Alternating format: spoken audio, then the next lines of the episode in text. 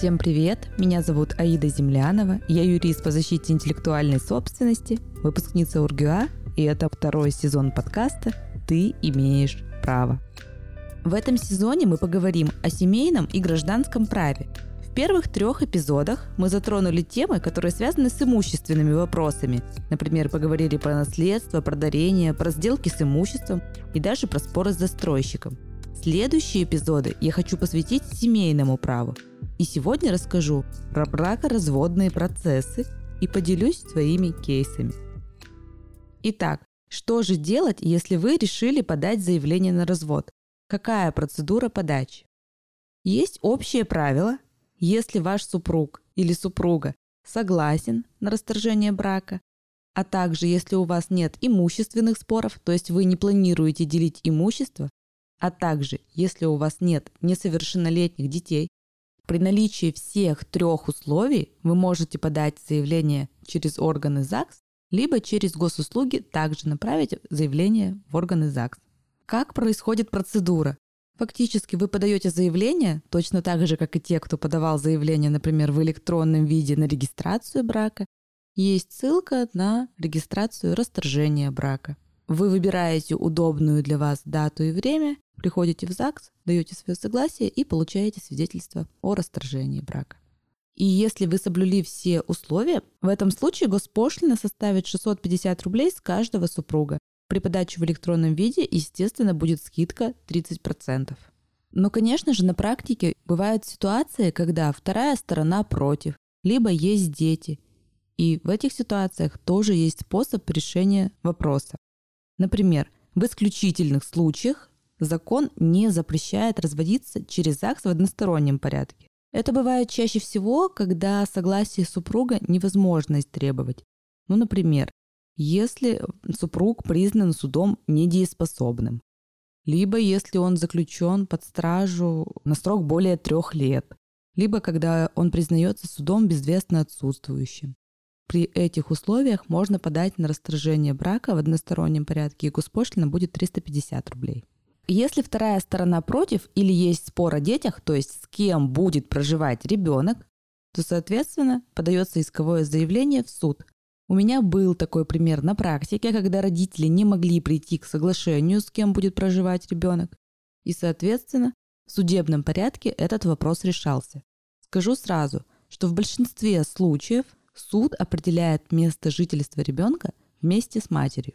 При этом только в исключительных случаях ребенок не может быть оставлен с матерью в случае, к примеру, если имеет место злоупотребление спиртными напитками, проблемы психологического характера злоупотребления веществами, наркотическими, психотропными, имеет место диагноз подтвержденный, и есть угроза, допустим, для жизни и здоровья ребенка, в такой ситуации возможно, что ребенка оставят с отцом. Безусловно, каждый случай индивидуален, и суд решает по своему усмотрению, анализируя при этом ситуацию в целом. Я рекомендую прикладывать документы, подтверждающие, что у вас есть право собственности на недвижимость, что у вас есть стабильный доход. Также можно подтвердить, что ребенок, к примеру, ходит в школу именно в этом районе, есть дополнительные занятия, и после 10 лет мнение ребенка учитывается при определении места жительства ребенка. Это тоже очень важное доказательство. На моем примере очень долго длился спор между родителями по определению места жительства ребенка. В итоге все закончилось тем, что ребенок, достигший 11 лет уже к моменту, когда было рассмотрение спора, смог определить, что он будет проживать с отцом и нам удалось заключить мировое соглашение, несмотря на то, что в судебном порядке уже рассматривался спор. Я всегда рекомендую все же стараться сохранить максимально комфортные взаимоотношения в семье и достигать соглашения. И бывают такие случаи, когда вторая сторона категорически против расторжения брака.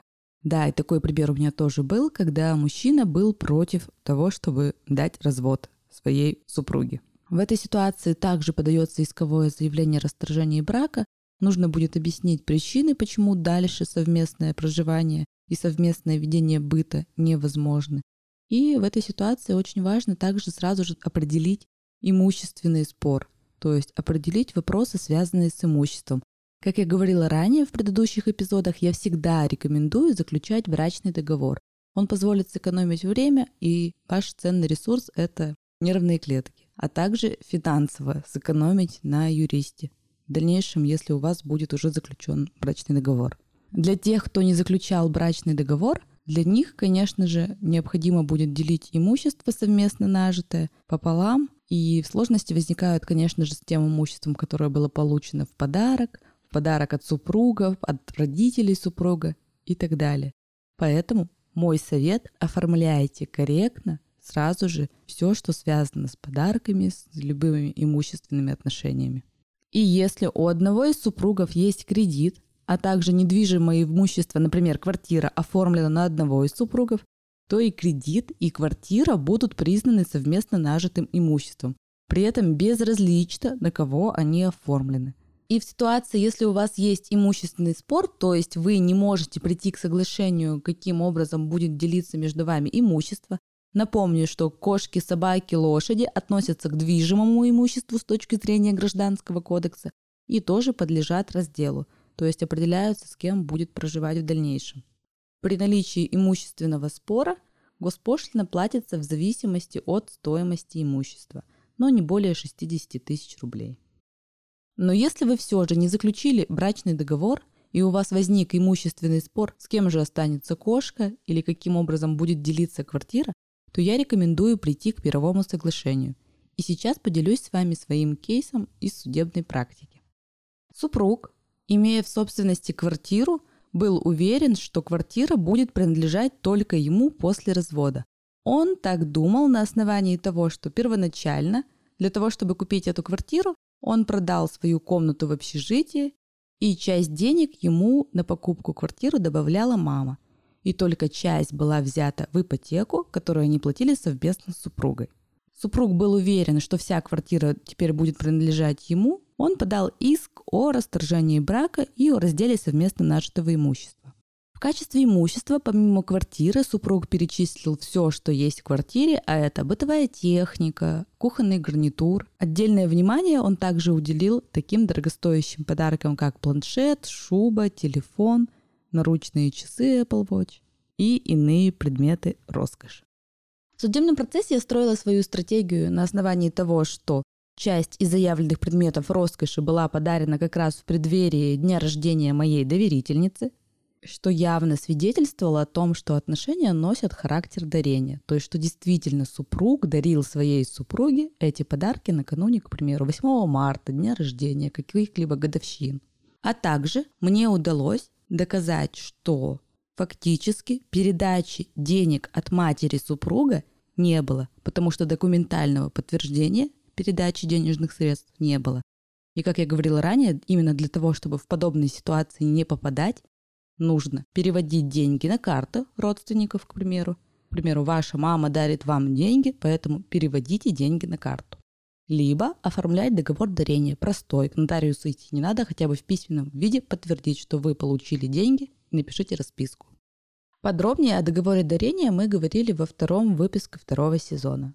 Рекомендую прослушать, кто еще не прослушал. В итоге в последнем уже судебном заседании, когда я понимала, что суд вынесет решение и откажет супругу, по крайней мере, частично удовлетворит его иск, все же от второй стороны поступило предложение заключить мировое соглашение. Условия для нас были выгодные, и, соответственно, мы согласились. Мировое соглашение все же помогает экономить временной ресурс и сохранить более-менее адекватные отношения. Признаюсь честно, я предлагала заключить мировое соглашение еще на стадии, когда только поступило исковое заявление от супруга. Также одним из запоминающихся примеров из моей практики был такой случай, когда супруг и супруга не могли прийти к согласию и пытались поделить имущество. Несмотря на наличие несовершеннолетних детей, имущество предполагалось делиться пополам, независимо от того, с кем проживают дети. В итоге судебного заседания предложили выделить долю в натуре, то есть построить перегородку в доме, и фактически они бы продолжали проживать на территории этого дома просто каждый на своей половине. Мне удалось заключить мировое соглашение, и в итоге, в результате, оба супруга переписали данное имущество, каждый свою половину и долю, на своего ребенка, то есть, по сути дела, заключили договор дарения. И если у вас возникают подобные споры, вы всегда можете обратиться ко мне за консультацией. Мы выберем способ решения вопроса, и я с удовольствием помогу защитить ваши права. Следующий эпизод будет полезно послушать тем, кто при разводе остается с детьми. Мы поговорим об элементах. Подписывайтесь на подкаст на Apple Podcast, CastBox, Google Podcast и Яндекс Музыки. И не забывайте оставлять комментарии и ставить звезды подкаста. Записывайтесь ко мне на индивидуальные юридические онлайн и офлайн консультации. Также у меня есть онлайн-курс, который поможет вам быть более грамотными в любой правовой ситуации. Ссылки для экономии госпошлины на подачу заявления в электронном виде будут в описании к этому выпуску. И помните, незнание закона не освобождает от ответственности.